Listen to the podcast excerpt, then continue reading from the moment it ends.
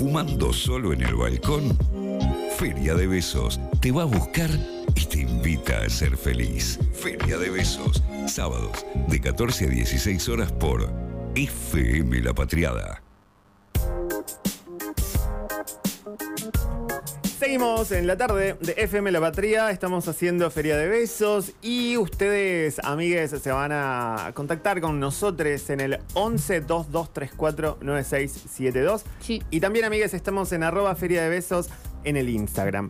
Nico, cerraste la- las ventanas. Cerré las ventanas. ¿Hice mal? No me molesta, no ¿La me molesta. que la abra? Pero porque nos vamos a poner en clima de algo. Yo creo que sí, porque se viene un preguntas tal vez. ¿Será por eso? Es el momento de preguntas tal vez, lo que Sí, vos me estás sí. diciendo en este momento. Exactamente. Me encanta, me encanta que en este momento de la tarde ocurra lo que ocurre cada, no sé, 15 días, 7 a veces días. cada 15, a veces cada 7. Que Todavía no sabemos bien cada cuánto, pero ocurre. La columna que es de tu autoría, amigo. Le vamos a dedicar tiempo en esta columna a la educación en la Argentina y a los profesionales que dedican tanto tiempo y esfuerzo. Me refiero a sus docentes. Hay algo que me está preocupando mucho desde hace un tiempo. Les cuento, soy hace, eh, docente hace 11 años. Eh, Dani, ¿vos hace cuánto? Eh, ¿Lo mismo? Más o menos, ¿Tenemos ¿no? la misma Estamos vida? con- yo creo que- yo más creo de que 10 sí. años. Sí, sí, Más una- de la 10. década gana. La década ganada. La década ganada. Sí, sí. Oficio. Entre la ciudad y la provincia de Buenos Aires trabajo eh, actualmente. Tuve la suerte de trabajar en muchos niveles y muchas modalidades y siempre a comienzos de año son eh, años, son comienzos de mucho movimiento del plantel docente. Gente que se jubila, gente que a lo mejor cambia de escuelas y demás. Pero en los últimos años en mis lugares de trabajo noté mucho más movimiento que el usual. Y sobre todo mucho más docentes que eligen dejar la, la profesión. Eh, ahí me pregunté si había algo así como un éxodo docente Mm. y, y bueno, me puse a investigar. Primera cuestión, Sí. el relevamiento de datos en Argentina es un problemón. El Ministerio de Educación realiza, eh, pero de forma fragmentada. Cuando uno va a ver qué pasa en las provincias, los datos o no son públicos, yo al menos no pude acceder a ellos, o no existen directamente. Entonces, ¿qué hice? Me fui a buscar a ver qué decían los diarios de las provincias argentinas. ¿Mm? Miren el titular de una noticia de El Diario La Pampa. Educación advierte su preocupación por el incremento de licencias docentes. La noticia es del 24 de noviembre del año pasado y cuenta que la preocupación del Ministerio de Educación de La Pampa es el aumento de licencias médicas en comparación a cuatro años atrás.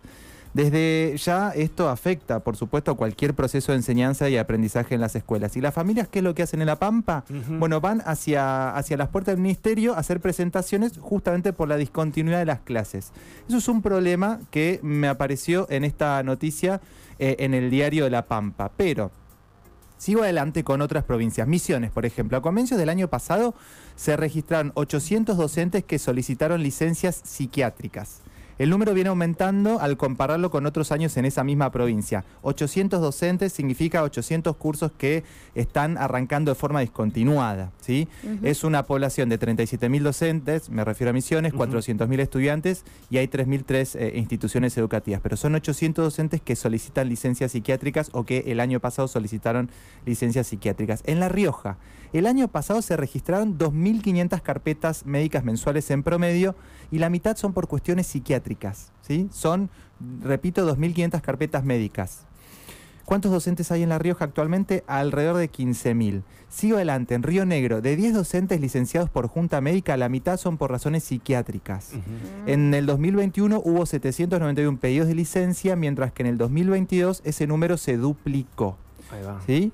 Bueno, la pregunta más que obvia que me hice en la semana fue ¿por qué? Y encontré dos respuestas. La primera es importante, pero no me convence en que sea la única, y es el salario. Acá hay un tema. ¿Alcanza el salario docente? ¿Nos seduce trabajar por el salario que cobramos? Bueno, si hablamos de salario docente, ya veo que Carva dice que no. la verdad. La verdad que no. La verdad que no es la elección. No es la elección si es por una cuestión salarial. La verdad que si hablamos de salario docente también tenemos que tener en cuenta otras variables para saber si sirve o no. Quiero decir, cómo se vive, cómo se compone el hogar, eh, bueno, si alquila a esa persona o no alquila, si vive sola, en qué ciudad, pueblo vive y muchos otros, etcétera. Para que pensemos todos, solo les cuento el siguiente dato. Un maestro de grado que inició este año su carrera, su carrera docente me refiero, va a cobrar en julio 165 mil pesos.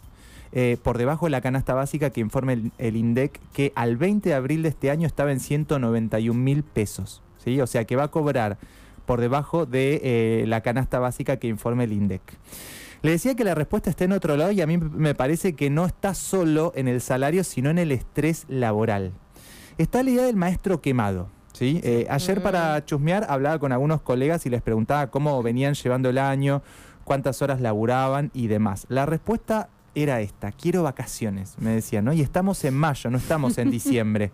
Eh, una colega que trabaja en Córdoba, incluso le pregunté, y me contó que en su escuela algo le llamó la atención y es que una de sus compañeras y no una compañera que recién comenzaba a trabajar, una compañera con 20 años de antigüedad decidió dejar el sistema educativo. No es que se tomó una licencia y demás, sino que decidió dejar el sistema educativo. Y era una profesional con mucha experiencia, muy formada para el cargo y demás. ¿Qué fue lo que le dijo acá mi colega cordobesa? No aguanto más. Mm. Así sin mm. más. No aguanto más. Bueno, miren, en el año 93, em, la Organización Internacional del Trabajo elaboró el informe El trabajo en el mundo, cuya conclusión fue que la docencia es la profesión con mayor índice de estrés laboral del planeta. no me digas. En el Reino Unido, el 20% del personal docente padece problemas de ansiedad, depresión y estrés. ¿Sí? En Estados Unidos, el 27% de los educadores investigados han padecido problemas crónicos de salud como consecuencia de la enseñanza. El 40% reconoce tomar medicamentos a causa de problemas de salud relacionados con su trabajo. Vox Populi, eso en la sala de profesores, los medicamentos que circulan y demás, ¿no? Que se comparten, que se toman y demás. En Suecia se llegó a la conclusión de que el 25% de los educadores están sujetos a atención eh, psicológica en un grado que puede ser considerado de alto riesgo. Y el panorama en Argentina no es muy alentador, sobre todo porque el 30,5% de los docentes de primaria, por ejemplo, en Argentina, trabajan en dos o más escuelas, ¿sí? Doble o triple jornada laboral. Por supuesto que la tendencia así al estrés es muchísimo más.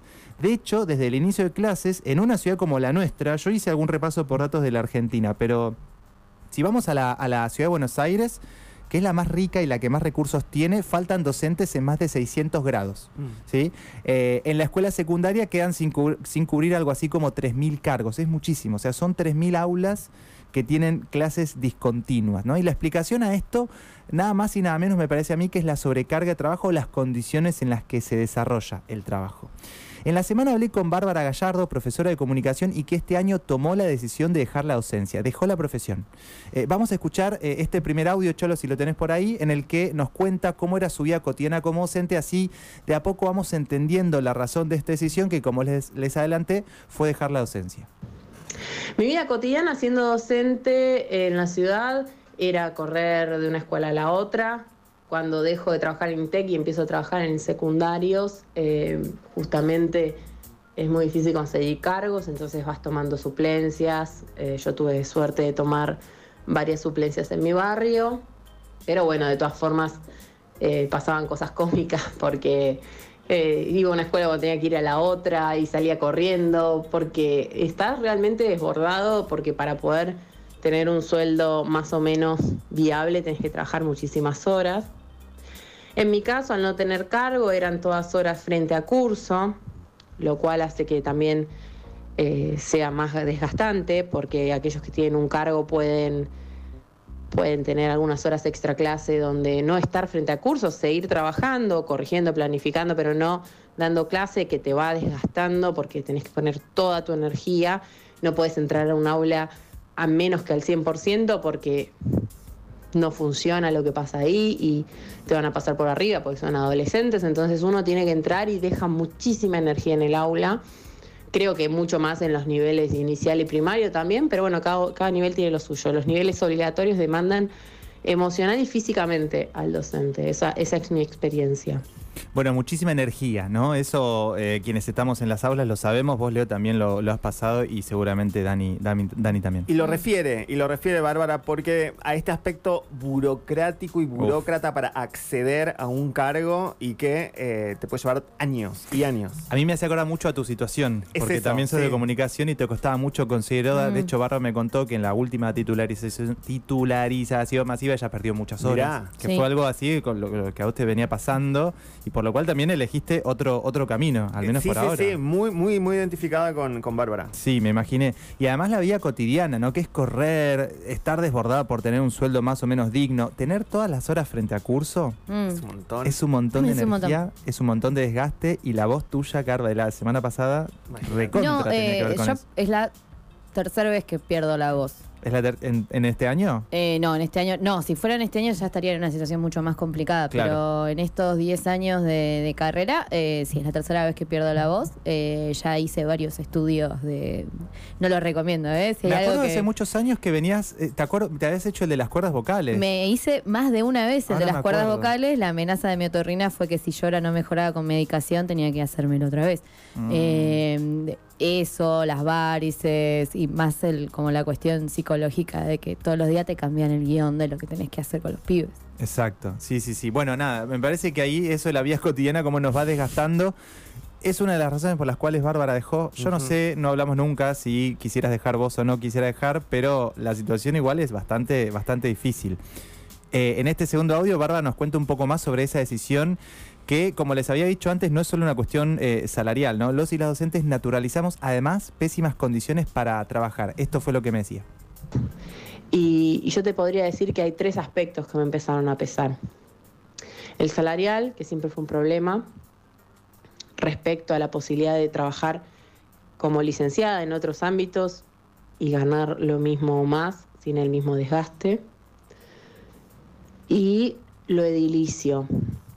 Yo trabajo, trabajaba en escuelas de, zona sur, de Lugano, Soldati, y pasamos veranos terribles, inviernos helados, eh, aunque digan que los edificios están bien, realmente cuando comparás ese trabajo, que es un trabajo intelectual, el trabajo docente, con otro trabajo en una oficina, eh, que podría ser con lo que uno tiene que comparar, ¿no? Porque no lo vas a comparar con un trabajo a la intemperie. Eh, una oficina normalmente tendrá su aire acondicionado, su calefacción, su ventilador, eh, su área de descanso, su microondas, su pava eléctrica, un baño. Empecé a registrar que no tenemos baños en condiciones los profesores, no tenemos un baño que, que disponga de jabón, de papel higiénico, y cuando lo cuento empiezo a decir, naturalizamos condiciones de trabajo muy malas, muy malas. Bueno, es eso, es eso, ¿no? Nos pasa en las escuelas que recorremos, a los lugares donde vamos, saliendo acá para allá todo el tiempo. Eh, yo ahí le preguntaba a Leo si volvería a las aulas y bueno, su respuesta yo no la voy a decir. No, es muy complejo, es muy complejo porque volver a las aulas para mí también, digo, eh, y eh, aparte en ese idéntico escenario que plantea Bárbara en ambos audios, que es el de la extrema precarización para una persona que de pronto no tiene el trayecto pedagógico, que es mi caso, que Sí. tiene solo hasta una licenciatura. Tomar horas es muy complicado, entonces toma siempre las horas que sobran, que es cuatro en una escuela, cinco horas en otra, distribuidas en cualquier lugar geográfico de la ciudad y es trasladarte en bicicleta a Claro. esos lugares para llegar en tiempo. Es como hasta mucho cuerpo, ¿viste? Muchísimo. Implica. Sí. Y entonces, si yo lo tengo que pensar eso, con mis rodillas llenas de líquido, Ay, bueno. no lo veo también. bastante viable. Justo. Claro, no, sí, yo creo que hay algo ahí que a uno le puede gustar y demás y puede amar la profesión. De hecho, también Bárbara me contaba en la semana que, que ella estudió comunicación, pero que después hizo el trayecto pedagógico, con lo cual tampoco había sido su primera elección, pero sí una elección de ella y que, dadas estas condiciones, la verdad es que eligió eh, dejar, digamos. Y además le pasó algo que, que ella me, me contaba y era que en el aula, tratando de convencer a, a- a sus estudiantes de que, de que la profesión y todo lo bello que era, y los estudiantes le decían, ella me decía algo así como, les hablé con el corazón y me contestaron con el bolsillo, porque decían los pibes que haciendo Uber podían ganar más o menos lo mismo que siendo docente. Es verdad que no hay derechos garantizados y un montón de cosas más, pero la precariedad es inmensa, es inmensa en la ciudad de Buenos Aires, pero también en muchos otros lugares de- del país. Y bueno, y si sos mujer, me contaba Bárbara, bastante más complicada la situación, porque a las tareas profesionales se le suman las tareas de cuidado que a veces duplican o triplican la Jornada. jornada laboral. Y esto era lo que me contaba al respecto. Otro de los aspectos que pesó mucho fue el tema que me parece que nos atraviesa a las docentes como, como mujeres, es el tema del cuidado.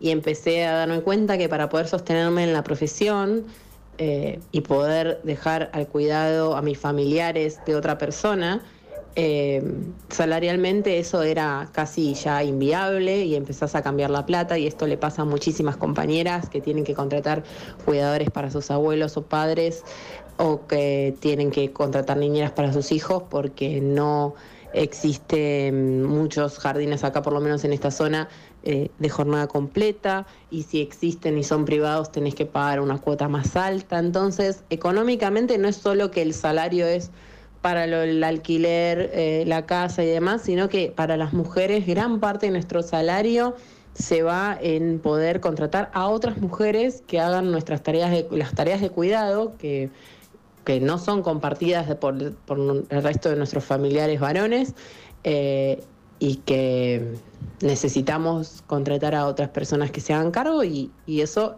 repercute mucho en el gasto que implica, en el porcentaje que implica en nuestros salarios eso y cuando tenemos que abordar situaciones de cuidado específicas de algún familiar que no necesariamente está enfermo, sino que requiere de, la presencia, eh, eso no, está contemplado y no deja de ser una opción viable también estar tantas, tantas horas afuera de la casa. Ella era Bárbara Gallardo, profesora de comunicación y que este año tomó la decisión de dejar la docencia y dejar la, la profesión. Creo que hay mucho por discutir, pero sobre todo mucho por hacer, en la ciudad y en todo el país. Si queremos hablar de calidad educativa y de garantizar el pleno derecho a la educación de nuestros estudiantes, tenemos que hablar de las condiciones salariales y materiales en las que nuestros docentes trabajan día a día.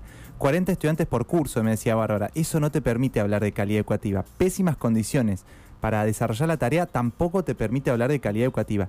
Si tantos docentes están eligiendo otros caminos profesionales, como les conté al principio, entonces hay muchos cambios por hacer, porque al momento el Estado Nacional y los estados municipales, como decimos los docentes, se están yendo a marzo.